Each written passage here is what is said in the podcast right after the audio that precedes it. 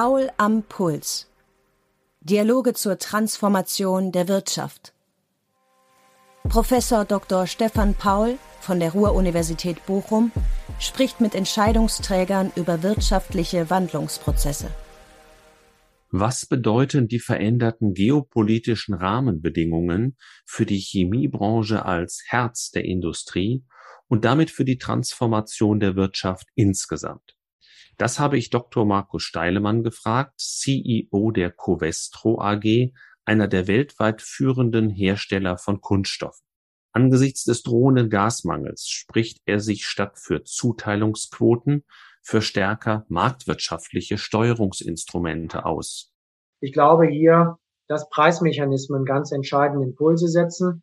Und wenn diese Preismechanismen dann, und das sehen wir ja, äh, zu sozial sehr äh, großen Härten, insbesondere äh, für große Teile der Bevölkerung führen, die nicht über ein oder über sehr wenig oder vielleicht sogar gar kein, sagen wir mal, Einkommen verfügen, was diese äh, Preise verkraften kann, dann muss man hier ganz gezielt nachsteuern seitens der Politik, Rahmenbedingungen setzen. Ich persönlich glaube aber, dass dennoch die Mechanismen über eine Preisfindung und über möglichst wenige staatliche Eingriffe zunächst mal richtig sind weil es sich auch technisch, und das haben wir ja vielfach debattieren können und auch verfolgen können, überhaupt nicht darstellen lässt, ähm, das planerisch vorwegzunehmen. Letzter Satz dazu. Allein die physische Infrastruktur des deutschen Gasnetzes lässt diese, wenn Sie so wollen, Bevorzugung schützenswerter Personengruppen überhaupt nicht zu, weil insbesondere der Gasfluss, der technische Gasfluss von West nach Ost, der notwendig wäre, um auch Privathaushalte im Osten der Republik ausreichend zu schützen, gar nicht technologisch gewährleistet werden kann. Eine aus den jüngsten politischen Konflikten resultierende Deglobalisierung sieht Steilemann nicht, wohl aber eine Veränderung der Liefer- und Produktionssysteme.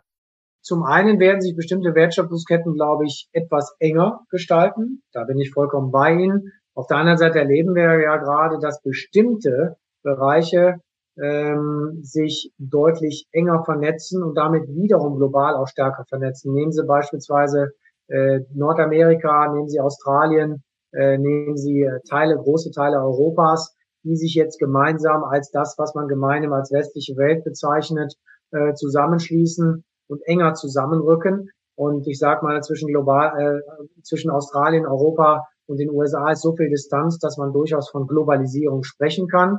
Ich bin aber vollkommen bei Ihnen. Diese Wertschöpfungsströme werden vielleicht in Summe kein Netz mehr spannen, mhm. äh, sondern eher es wird Teilnetze geben, Teilstrukturen, ähm, in denen sich künftig solche Lieferketten abbilden. Man kann sich zum Beispiel vorstellen, dass Lieferketten zwischen Russland, China, Indien und Teilen Südostasiens deutlich intensiver werden, als das heute sind.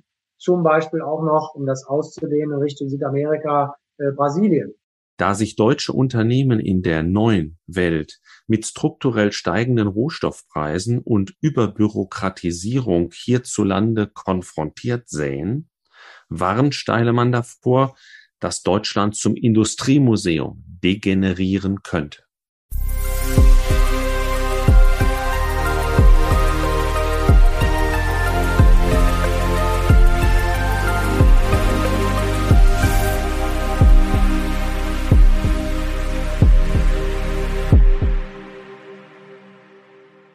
Ja, lieber Dr. Steinemann, herzlich willkommen bei Paul am Puls. Im Mittelpunkt unseres Podcasts stehen langfristige wirtschaftliche Transformationsprozesse und ich würde mich mit Ihnen heute gerne über die Veränderungen in der chemischen Industrie unterhalten, die, so sagt man ja auch, die Mutter aller Industrien sei.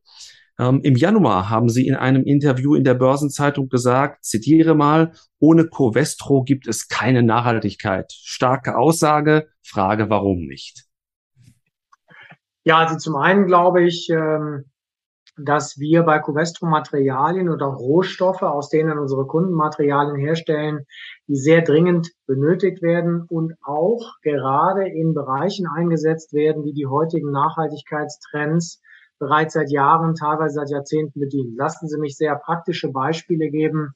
Der Kühlschrank zu Hause. Wir haben heute höchst energieeffiziente Kühlgeräte zu Hause, die beispielsweise dank Hochleistungsdämmungen gut funktionieren, sehr wenig Strom verbrauchen, auf der anderen Seite einen hohen Nutzerkomfort durch einen sehr großen Innenraum bieten. Und all das basiert auf Rohstoffen von, von Covestro. Ein zweites Beispiel sind Batteriegehäuse äh, für moderne Elektromobilität, die auch zu einem großen Teil aus Covestro-Materialien bestehen. Und hier ist besonders wichtig, dass diese Batterien temperaturgeführt bedient werden. Das heißt, in einem bestimmten Temperaturfenster optimal betrieben werden können, was im Umkehrschluss heißt, dass sie lange halten und die benötigte Energie auch richtig und lange für den Fahrer zur Verfügung stellen. All das geht bereits heute mit Covestro-Materialien. Und was wir als künftige Entwicklung bereits jetzt im Markt einführen, sind Materialien für Windkraftanlagen, hier insbesondere für Windkraftflügel, um diese Flügel länger haltbar zu machen und damit die Investitionen wertschaffender im Bereich der Windenergie machen und damit natürlich auch erneuerbare Energien fördern. Und das sind nur drei von ganz vielen Beispielen, warum ich glaube, dass der Satz ohne Wenn und Aber stimmt. Jetzt konnte man aber auch lesen, dass äh, noch zumindest äh, 99 Prozent ihrer Produkte auf Erdöl basieren. Was hat das mit Nachhaltigkeit zu tun? Ich denke sehr viel, weil wir haben über 150 Jahre eine Industrie aufgebaut, die im Wesentlichen auf Erdöl und Erdölderivaten basiert. Etwa 95 Prozent der heutigen Erdölförderung geht direkt in die Verbrennung, zum Heizen von Gebäuden, zum Antrieb von beispielsweise Verkehrsmitteln wie Schiffen, Flugzeugen oder Fahrzeugen. Und auf der anderen Seite können wir mit den restlichen fünf Prozent sehr sinnvolle, langfristig ausgerichtete Dinge äh, tun, nämlich zum einen Medikamente herstellen und zum zweiten Kunststoffe herstellen. Und diese Kunststoffe, glaube ich, haben im Laufe ihrer Verwendung sehr positive Beiträge auf die Nachhaltigkeit. Selbst die so viel gescholtenen Einwegverpackungen aus Kunststoffen aus einem ganz einfachen Grund. Sie machen nämlich Lebensmittel deutlich länger haltbar und vermeiden damit, dass Lebensmittel auch sehr frühzeitig verderben und deshalb für den menschlichen Nahrungskreislauf nicht mehr zur Verfügung stehen. Also auch hier sehen wir diese monokausale Betrachtung, die wir heute in vielen Themen haben, äh, führt bei Kunststoffen zu aus meiner Perspektive sehr verkürzten und teilweise eben auch falschen Aussagen. Und deshalb ist es wichtig zu schauen, was machen wir heute mit dem Erdöl, was machen wir künftig mit dem Erdöl und wie können wir künftig deutlich weniger, vielleicht sogar irgendwann mal in der Vision kein Erdöl mehr einsetzen, um Kunststoffe zu produzieren. Jetzt hat der Krieg gegen die Ukraine ja die Verfügbarkeit von Erdöl, vor allem aber eben auch Gas massiv eingeschränkt und gleichzeitig die Preise dieser Energieträger explodieren lassen. Für dies, wie man teilweise lesen konnte, zu einem Infarkt der chemischen Industrie. Wie hoch geht Ihr Puls, wenn Sie an dieses Thema denken? Ja, also zum einen tue ich sehr viel dafür, dass ich einen äh, sehr ruhigen Puls habe. Ähm, und zum Zweiten, glaube ich, ist es ganz besonders wichtig, auch hier wieder die großen Zusammenhänge in Betracht zu ziehen.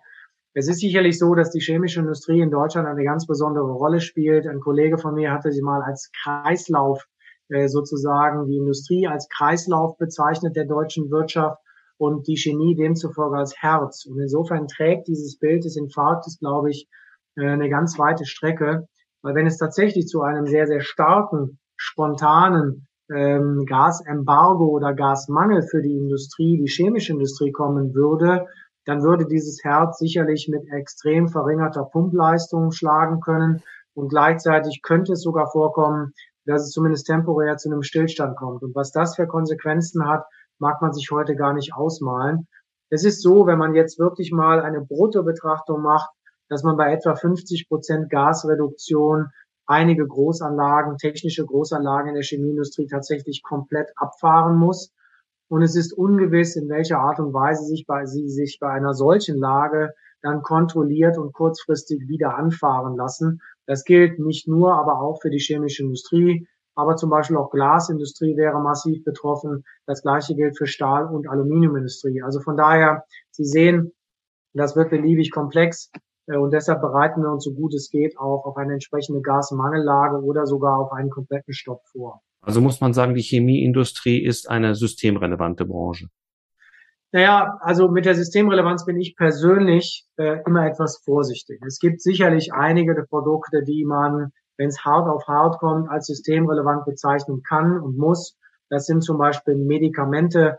Das sind vielleicht auch Produkte, die unmittelbar äh, für beispielsweise die Herstellung oder essentielle Lagerung äh, von Nahrungsmitteln zur Verantwortung stehen. Ich persönlich gehe nicht so weit, dass ich nun sämtliche Produkte und damit auch eine ganze Industrie als systemrelevant bezeichnen würde, weil Systemrelevanz für mich eine relative Aussage ist. Und wenn man sich wirklich mal anschaut, was im Falle des Falles äh, tatsächlich dann noch relevant zum Beispiel für die Versorgung der Bevölkerung mit Nahrungsmitteln, für die Versorgung der Bevölkerung mit äh, Medikamenten ist, dann lässt sich mit Sicherheit nicht flächendeckend die gesamte Industrie unter den Schutzschirm der Systemrelevanz stellen.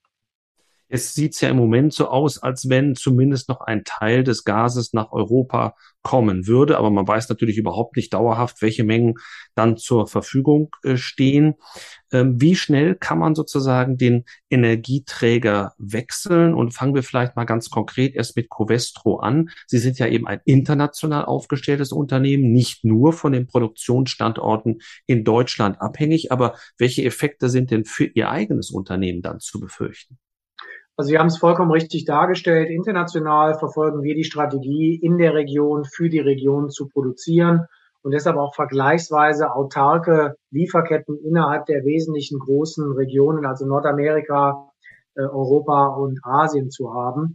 Wenn wir jetzt einmal konkret auf Europa gehen und hier insbesondere auf Deutschland, wo wir 25 Prozent unserer weltweiten Kapazität stehen haben, dann muss man das etwas abschichten. Ich gebe Ihnen einfach mal ein paar Zahlen, wir verbrauchen, und damit meine ich jetzt mal alles eingerechnet, inklusive unserer Vorlieferanten, inklusive der Energieunternehmen, äh, schätzen wir, dass wir etwa sieben Terawattstunden Gas in Summe als Unternehmen benötigen. Und da ist, wie gesagt, alles drin, was die großen Elektrizitätswerke im deutschen Strommix uns via Gas zur Verfügung stellen, was unsere Standortdienstleister uns in Form von Dampf zur Verfügung stellen, aber auch was wir selber beschaffen und teilweise als Rohstoff nutzen. Wenn man das mal weiter abschichtet, dann muss man sagen, dass wir etwa von diesen sieben Terawattstunden grob zweieinhalb Terawattstunden in Energie gerechnet als Rohstoff benötigen. Und diese zweieinhalb Terawattstunden, die sind schwer zu ersetzen. Also da können wir nicht einfach von Gas auf Öl oder auf Kohle umsteigen. Bei den noch verbleibenden etwa viereinhalb Terawattstunden äh, ist die eine Sache, was tun unsere Energielieferanten, also die großen Stromproduzenten. Und da bekommen Sie ja mit, dass man hier händeringend versucht, vom Gas wegzukommen in Richtung äh, Kohle, in Richtung Öl und vielleicht auch irgendwann mal in Richtung äh, ähm, Atomstrom. Mhm. Und dann gibt es eben den Bereich, den unsere Partner zum Beispiel hier an den industriellen Standorten nutzen, um daraus Prozesswärme in Form von Dampf äh, zu machen. Und auch hier gibt es ähm, kleine Erfolge, dass man beispielsweise an unseren Standorten in Brunsbüttel ähm, Gas, was bisher zum Heizen von Dampf und Erzeugen von Dampf genutzt wurde, jetzt durch Öl oder Diesel beispielsweise ersetzt. Zu Beginn durch mobile Einheiten äh, und auch mobile Belieferungen mit Kraftstoffen und später dann äh, vielleicht auch durch eine Pipeline-Verbindung. Also Sie sehen, es ist auch hier eine komplexe Gemengelage und je nachdem, welchen Betrachtungszirkel man hat, äh, sind die Lösungen andere. Gehen deshalb vielleicht auch die Meinungen so stark auseinander, inwiefern es diese Substitution überhaupt geben kann. Also Wissenschaftler beispielsweise sind ja auch mit der Politik sehr in, äh, in einer kontroversen Diskussion. Äh, kann Deutschland, kann die deutsche Wirtschaft ohne Gas überhaupt äh, produzieren? Wie stehen Sie zu dem Thema? Also ich hatte mich dazu mal sehr deutlich geäußert und wiederhole das gerne auch nochmal, auch sehr pointiert. Manche Studien sind das Papier oder die Bytes und Bits nicht wert, die dafür verbraucht wurden. Äh, und das hat damit zu tun, dass diese Studien eben die reale Komplexität der Wirkzusammenhänge im Modell überhaupt nicht per se berücksichtigen. Das ist das eine. Das heißt, hier hat die Wissenschaft eben auch den Auftrag, deutlich bessere Modelle zu entwickeln und deutlich tiefergehende und weitreichendere Modelle auch zu entwickeln, um näher an die Realität heranzukommen. Das Zweite ist, ähm, dass wir bei dieser ganzen Thematik oft einen Faktor außer Acht lassen und der ist Zeit. Es ist sicherlich so und das ist auch richtig so und das entspricht ja auch genau unserer Vision und Vorgehensweise, dass wir klar von fossilen Energieträgern weg wollen. Und da könnte man jetzt eine ganze Liste anführen, warum das äh, strategisch sinnvoll ist, warum das nachhaltiger ist und warum es aufgrund der geopolitischen Lage auch angezeigt ist, das zu tun. Und dann ist die zweite Fragestellung, wie schafft man das denn unter Berücksichtigung weiterer Faktoren? Weil eine Sache ist, was die Industrie kann und könnte. Die andere Sache ist, welche gesellschaftlichen kurz- und mittelfristigen Folgen das hat. Also beispielsweise ähm, die äh, äh, in der Übergangszeit beispielsweise die Verlagerung von Industriebetrieben ins Ausland, äh, beispielsweise ähm, auch äh, die, die ähm, ähm, wenn Sie so wollen, das Absterben kleinerer, mittlerer, vielleicht sogar größerer Betriebe mit den Konsequenzen von Arbeitslosigkeit, Wohlstandsverlusten und damit gesellschaftlichen und sozialen Verwerfungen. Also all diese Themen werden ja bei diesen modellhaften Betrachtungen äh, nicht oder kaum äh, äh, betrachtet. Und das ist etwas, was ich sehr problematisch finde. Ähm, insofern, dass die Studien in Teilen mittel- und langfristig richtige Aussagen treffen, kann ja nicht über die Realität hinwegtäuschen, mit welchen Härten das verbunden ist. Und deshalb bin ich an der Stelle immer sehr, sehr deutlich und warne einfach davor, diese rein akademischen Sichten eben so breit in der Öffentlichkeit zu diskutieren. Jetzt könnte es ja sein, dass Gas tatsächlich rationiert werden muss und die Frage ist ganz klar, wie? Äh, würde man diese Rationierung nach bestimmten Branchen, Geschäftsmodellen oder Ähnlichem vornehmen? Müsste man sie aus technischen Gründen nach Regionen vorsehen? Wie sähe so ein Zuteilungsmodell wohl aus? Also wenn ich das beantworten könnte, sollte ich mich vielleicht um die Tätigkeit als Leiter der Bundesnetzagentur bewerben. Ich persönlich glaube aber, dass Herr Müller hier einen hervorragenden Job macht und eigentlich mit der Aussage, dass er versucht, alles zu vermeiden, um es planerisch zu lösen, goldrichtig liegt. Ich glaube hier, dass Preismechanismen ganz entscheidend Impulse setzen. Und wenn diese Preismechanismen dann, und das sehen wir ja, äh, zu sozial sehr äh, großen Härten, insbesondere äh, für große Teile der Bevölkerung führen, die nicht über ein oder über sehr wenig oder vielleicht sogar gar kein, sagen wir mal, Einkommen verfügen, was diese äh, Preise verkraften kann, dann muss man hier ganz gezielt nachsteuern seitens der Politik, Rahmenbedingungen setzen. Ich persönlich glaube aber, dass dennoch die Mechanismen über eine Preisfindung und über möglichst wenige staatliche Eingriffe zunächst mal richtig sind, weil es sich auch technisch, und das haben wir ja vielfach debattieren können und auch verfolgen können, überhaupt nicht darstellen lässt, ähm, das planerisch vorwegzunehmen. Letzter Satz dazu. Allein die physische Infrastruktur des deutschen Gasnetzes lässt diese, wenn Sie so wollen, Bevorzugung schützenswerter Personengruppen überhaupt nicht zu, weil insbesondere der Gasfluss, der technische Gasfluss von West nach Ost, der notwendig wäre, um auch Privathaushalte im Osten der Republik ausreichend zu schützen, gar nicht technologisch gewährleistet werden kann. Und als Nicht-Techniker frage ich einfach mal nach. Ähm, es wird ja immer in der Öffentlichkeit so eine Vorstellung äh, suggeriert, da gibt es einen Stadtteil und Sie können sozusagen Haus für Haus, Straßenzug für Straßenzug regeln, wer bekommt Gas und wer nicht. Ich glaube, auch das ist technisch nicht möglich.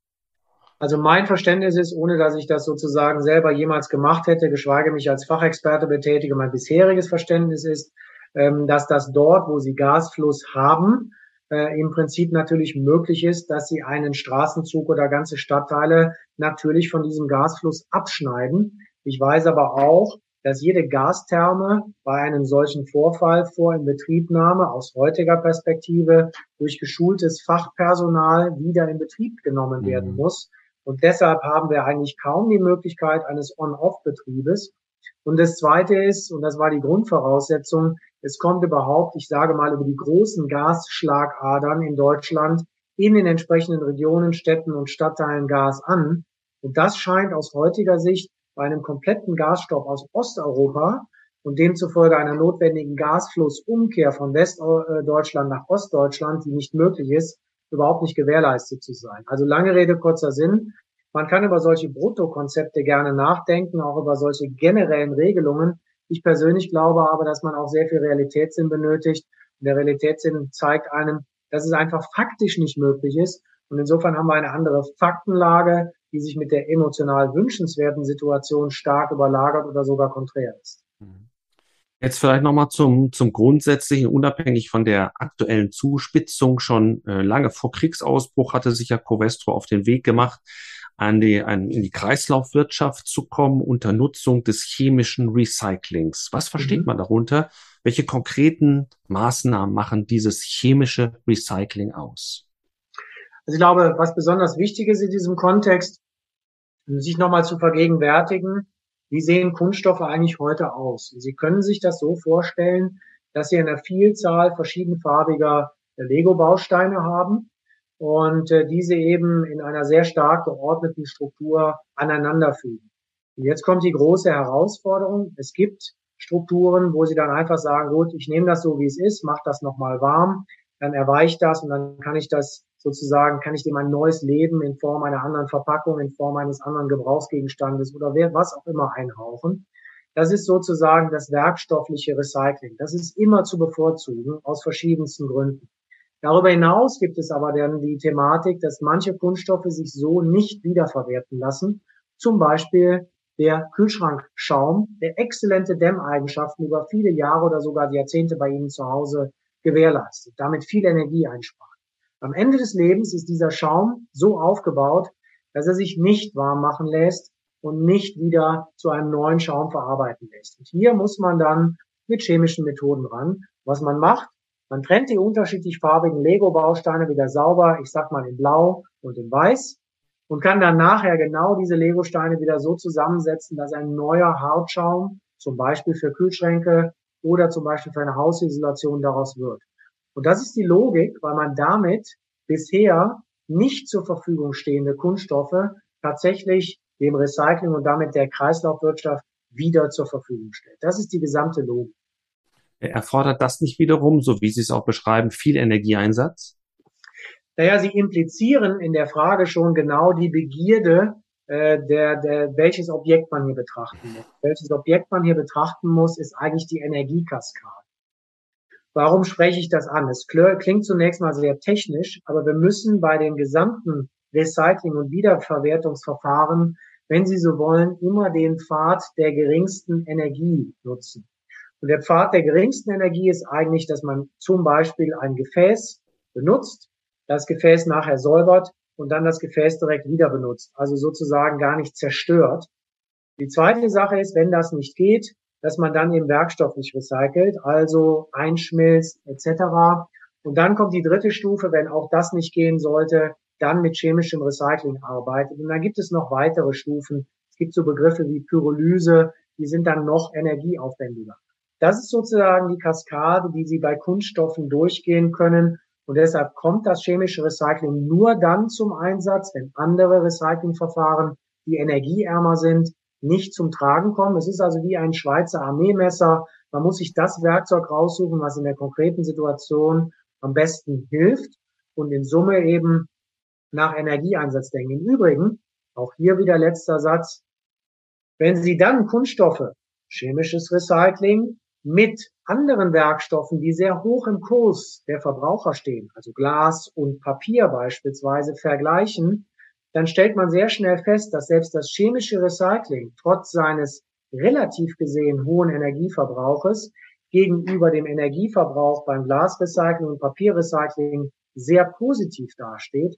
Und wir haben ja jetzt praktische Beispiele dafür. Sie haben vielleicht in den Medien auch verfolgt, wie sehr derzeit die Glasindustrie mhm. genau unter den hohen Gaspreisen leidet, weil sie unglaublich energieintensiv ist und diese Energieintensität bei weitem das chemische Recycling übersteigt. Deshalb auch hier müssen wir wieder relativ zueinander denken. Hm. Und vielleicht diese Dinge auch in der Öffentlichkeit noch klarer machen.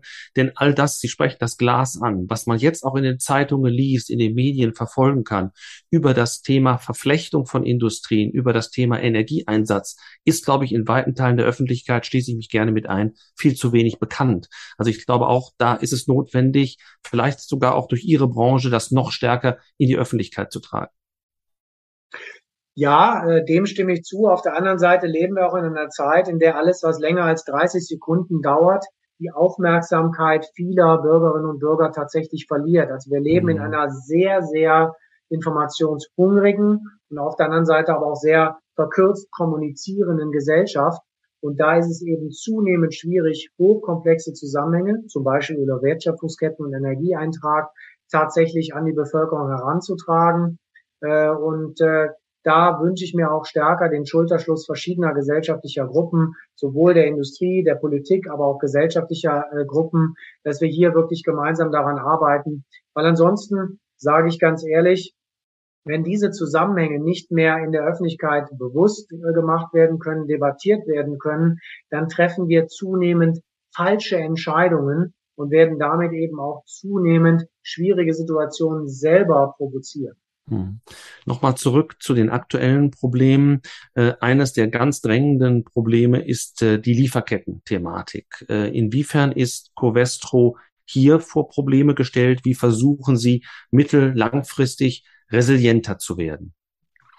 Also ich glaube, bei Lieferketten zum einen muss man sagen, wir sind ja, ähm, was ich eingangs sagte, in verschiedenen äh, Standorten weltweit tätig und versuchen hier auf regionale beziehungsweise lokale Lieferketten zu gehen.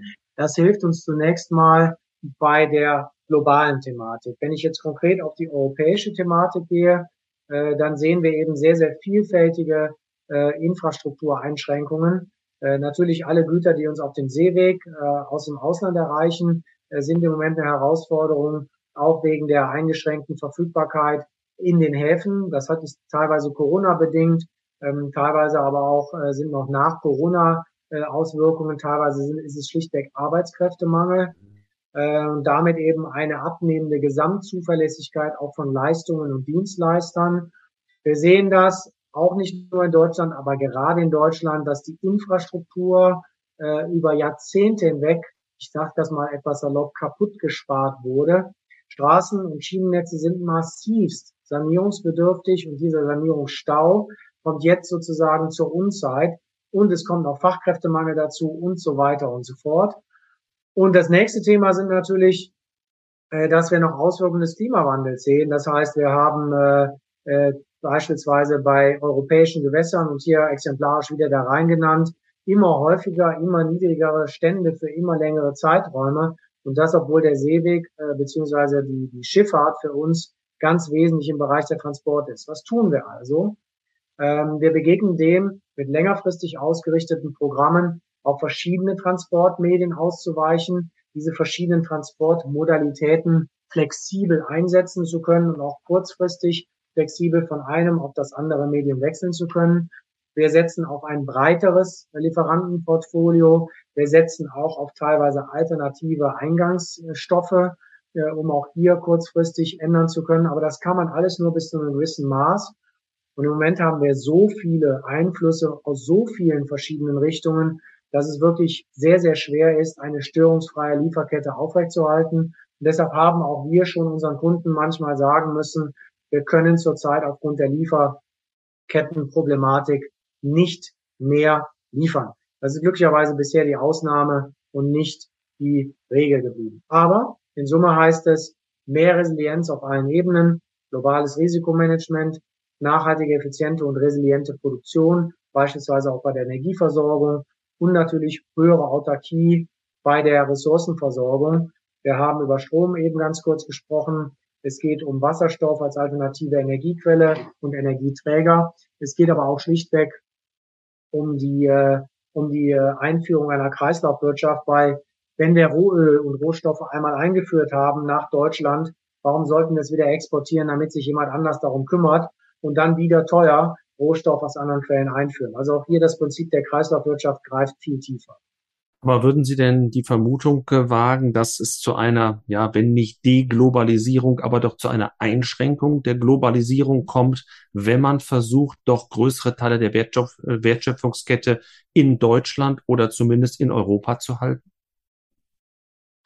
Naja, ähm, zum einen werden sich bestimmte Wertschöpfungsketten, glaube ich, etwas enger gestalten. Da bin ich vollkommen bei Ihnen. Auf der anderen Seite erleben wir ja gerade, dass bestimmte Bereiche ähm, sich deutlich enger vernetzen und damit wiederum global auch stärker vernetzen. Nehmen Sie beispielsweise äh, Nordamerika, nehmen Sie Australien, äh, nehmen Sie äh, Teile, große Teile Europas, die sich jetzt gemeinsam als das, was man gemeinsam als westliche Welt bezeichnet, äh, zusammenschließen und enger zusammenrücken. Und ich sage mal, zwischen global, äh, zwischen Australien, Europa und den USA ist so viel Distanz, dass man durchaus von Globalisierung sprechen kann.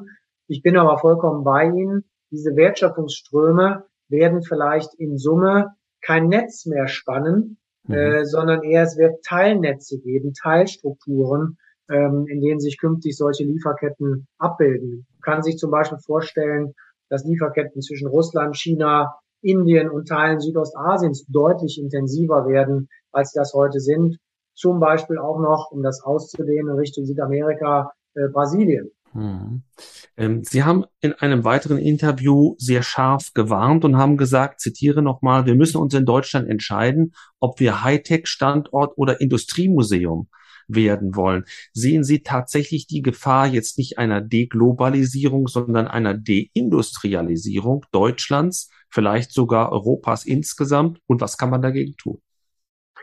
Äh, ich muss das nochmal betonen. Ja, die Gefahr ist da. Das ist eines der möglichen Szenarien. Es gibt mehrere Gründe. Lassen Sie mich zwei wesentliche Gründe.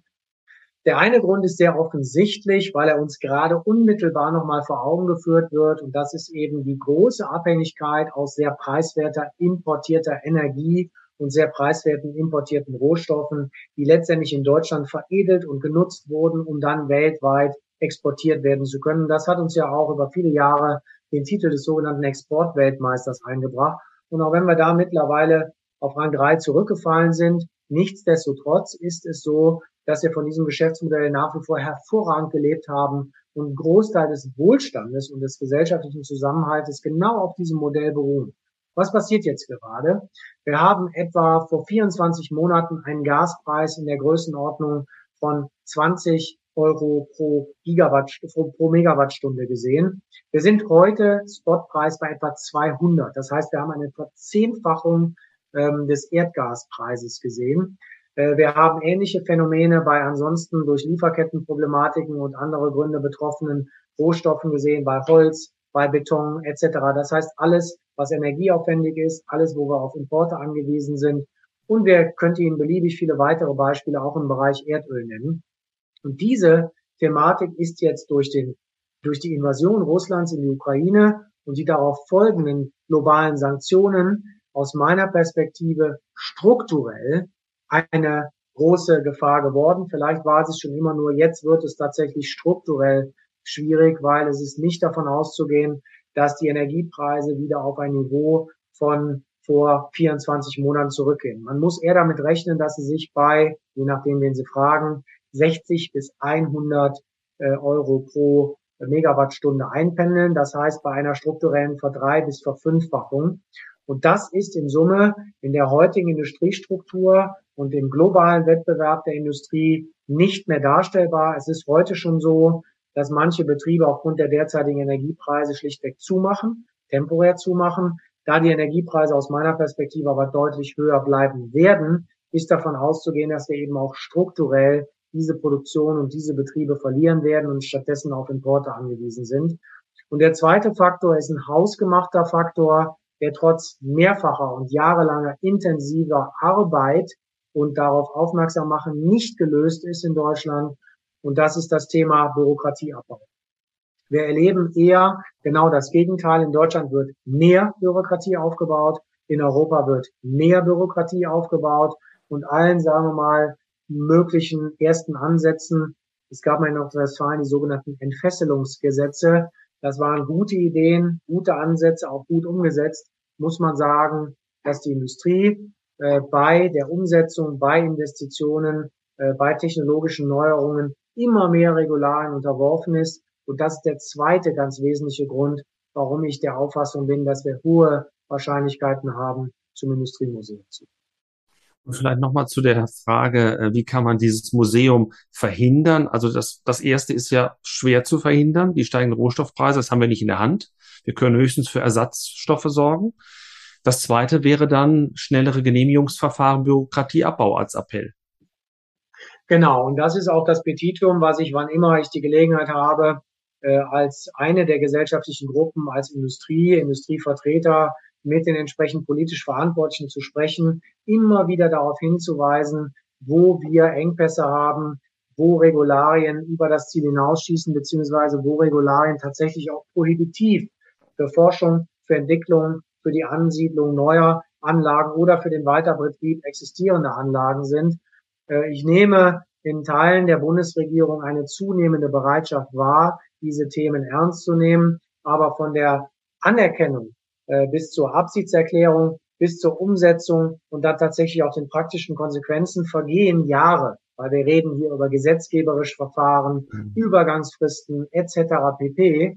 Ähm, und deshalb ist höchste Eisenbahn, dass man hier, ich will es nicht Notstandsgesetzgebung nennen, aber dass man hier eine schnelle Abhilfe schafft, ähm, indem man eben diese entsprechenden Themen endlich entfesselt und sich parallel Gedanken macht, wie man sie langfristig sozusagen besser löst. Also Entbürokratisierung ist eine der ganz zentralen Hebel, um endlich vorwärts zu kommen. Und haben Sie vielleicht auch ein konkretes Beispiel, wo Sie sagen, dieses und jenes hätten wir schon längst auf die Straße gebracht, wenn es schneller gegangen wäre, wenn es effizienter von Seiten der Behörden liefe? Naja, ein gutes Beispiel ist unsere Investition in Brunsbüttel, äh, wo es ganz konkret eben aus meiner Sicht natürlich auch leider, aber es ist nun mal so, wenn wir Gas gegen Öl ersetzen wollen, dann brauchen wir andere Regularien, was die sogenannten Emissionsschutzgesetze anbetrifft, weil die derzeitigen Emissionsschutzgesetze eben den Diesel- und Ölbetrieb aus einer richtigen Perspektive des Klimaschutzes nur für einen begrenzten Zeitraum ermöglichen. Der Zeitraum ist aber so kurz, äh, dass es sich für uns nicht lohnt, um wirklich in den nächsten ein, zwei Jahren signifikant Gas einsparen zu können, zum Beispiel äh, entsprechende längerfristige Lösungen zu implementieren. Das heißt, wenn es jetzt im Moment darum geht, auf Teufel komm raus, ganz viel Gas einzusparen, dann muss ich den längerfristigen Ersatz, sagen wir mal 18 bis 24 Monate von Gas durch Diesel auch entsprechend dieser Emissionsschutzrichtlinien begleiten gesetzgeberisch. Und dann kann ich ja sagen, nach 36 Monaten überprüfen wir nochmal äh, und dann gucken wir, wo wir dann stehen. Aber wenn ich das wirklich habe, also Prio 1 Gas einsparen, technische Lösung da, dann muss ich sofort die gesetzliche Regelung, die eben den Dauerbetrieb äh, dieser Dieselgeneratoren ermöglicht, auch wirklich einführen. Und da tut sich die Politik zurzeit schwer. Ich will nicht sagen, dass wir nicht gute äh, ähm, Initiativen haben, dass wir auch nicht auf gutes Gehör stoßen, aber passiert ist bisher noch nichts. Und das mhm. macht es für uns als Unternehmen natürlich schwierig zu sagen, naja, dann investieren wir einfach mal in mehrere Millionen in eine Pipeline, um dann eben dauerhaft auf Diesel umstellen zu können, solange die Politik nicht die entsprechenden gesetzlichen Rahmenbedingungen schafft, weil das letztendlich Risiko und Verlust für das Unternehmen bedeutet. Die Innovationsbemühungen vieler Unternehmen sind jetzt natürlich auch darauf gerichtet, diese Energiethematik recht kurzfristig zu lösen. Wenn wir aber mal ein bisschen längerfristig schauen, und Sie waren ja auch mal in Ihrer beruflichen Laufbahn für das Thema Innovation verantwortlich, wo liegen denn, wenn Sie es heute andeuten können, bahnbrechende Innovationen losgelöst im Moment von den Themen, äh, die gelöst werden müssen der chemischen Industrie in den nächsten Jahren? An welchen großen Themen wird gearbeitet? Also die großen Themen sind zunächst mal die Elektrifizierung der gesamten Industrie, weil was wir gelernt haben, wenn man Strom erzeugt und Strom auch nachhaltig erzeugt äh, und Strom demzufolge auch in großen Mengen zur Verfügung hat, dann sollte man seine Prozesse auch so weit es wie möglich elektrifizieren, damit der Strom direkt genutzt werden kann, weil das eben von der Effektivität und Effizienz die beste Verwendung ist. Äh, zweitens, wir müssen an Speicherlösungen arbeiten und Speicherlösungen können nicht nur die immer wieder genannten Batteriespeicher sein oder auch groß angelegte digital gemanagte Systeme, zum Beispiel bei dezentralen Systemversorgung, Photovoltaik auf dem Haus, äh, Auto geladen und nachts, wenn ich Strom im Haus brauche, dann wird halt die Batterie vom Auto entladen. Das ist alles gut. Das hilft aber bei großindustriellen Prozessen nicht weiter. Deshalb ist das zweite große Thema Energiespeicherung. Hier bin ich beim Wasserstoff. Also Wasserstoff importieren, Wasserstoffinfrastruktur aufbauen und für einen gewissen Grundbedarf auch Wasserstofferzeugung in Deutschland zu ermöglichen. Das dritte große Thema äh, in diesem Kontext sind Kreislaufwirtschaftsprinzipien. Ich sprach eben darüber. Und was häufig unterschätzt wird, sind eben auch die kleinen Bausteine eines permanenten Energieeffizienzmanagements. Ich gebe ein Beispiel. Covestro hat sich 2005 das Ziel gesetzt, 50 Prozent seiner spezifischen CO2-Emissionen bis 2025, also 20 Jahre später, zu reduzieren. Wir haben das Ziel bereits 2021 erreicht. Man kann also sagen, wir sind 16 Jahre lang klimaneutral gewachsen. Wenn Sie das mal in Energiebedarfe, demzufolge auch Rohstoffe, fossile Rohstoffe etc. ummünzen, dann sehen Sie, wie groß das Potenzial auch dieser kleinen äh, Innovationen ist. Also das sind jetzt mal so zwei, drei äh, der Themen. Gleichzeitig Prozessinnovation. Wir haben beispielsweise eine Technologie eingeführt, äh, die wir jetzt auch live in Brunsbüttel in einem unserer großen Standorte in Norddeutschland einsetzen, wo wir etwa 25 Prozent weniger Energieeintrag äh, für einen bestehenden Prozess haben, die Anlagen deutlich kleiner dimensionieren können. Und das sind so gigantische Prozessinnovationen, die brauchen 10, 15, teilweise 20 Jahre, um über die verschiedenen Entwicklungsstufen faktisch in die große industrielle Praxis umgesetzt zu werden. Auch hier wieder. Wenn man sich das überlegt, was wir heute innovieren, wird frühestens in 15 bis 20 Jahren als Anlage gebaut. Und hier sind wir wieder beim Thema Genehmigung, hier sind wir wieder beim Thema Risiko äh, tragen einzelner Unternehmen und eben auch staatlicher Förderung beziehungsweise Entbürokratisierung. Zwei, drei persönliche Fragen vielleicht noch. Sie haben von 2013 bis 15 für Bayer in China gearbeitet. Was waren damals Ihre stärksten Eindrücke und wie blicken Sie heute auf dieses Land?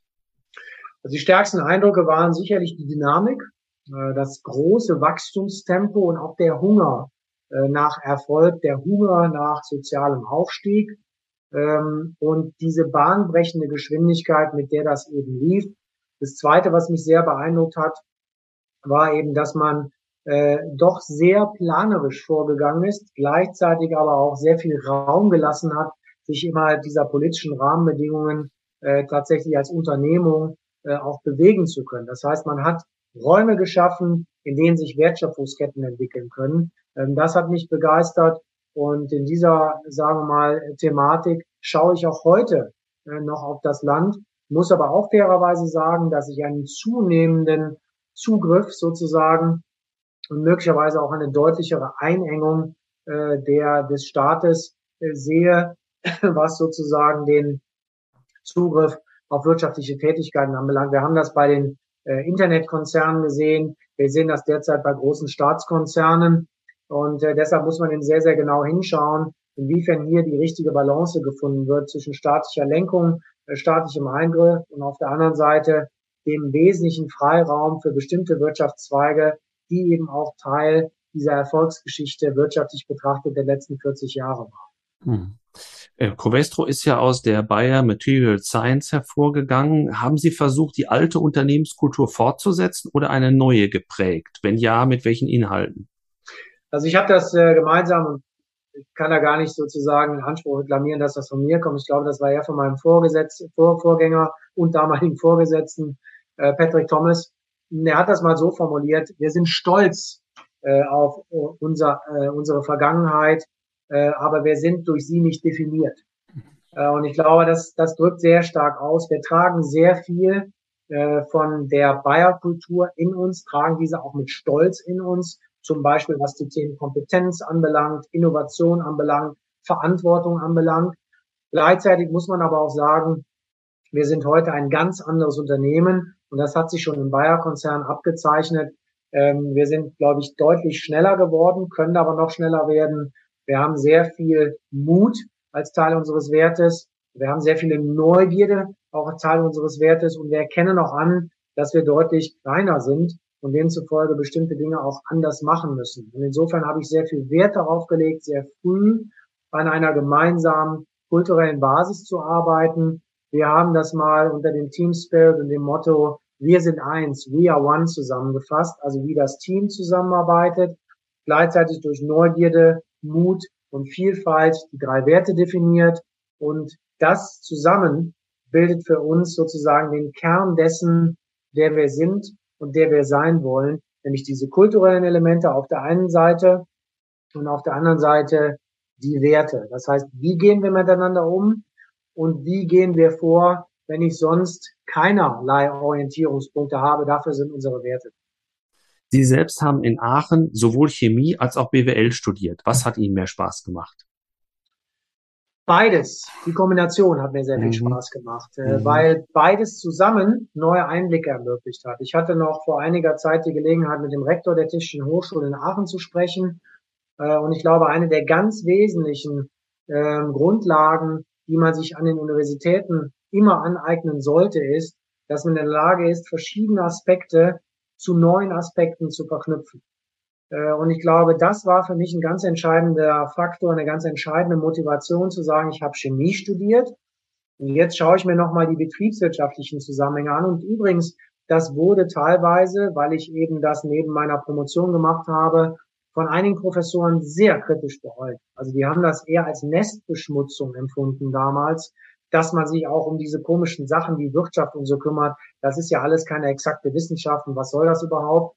Mir persönlich hat das extrem viel Freude gemacht äh, und auch heute bereitet es mir noch sehr viel Freude und hilft mir, glaube ich, auch in der Ausübung, diese verschiedenen Aspekte und Perspektiven miteinander zu etwas zu verbinden, was dann hoffentlich zu besseren Entscheidungen führt.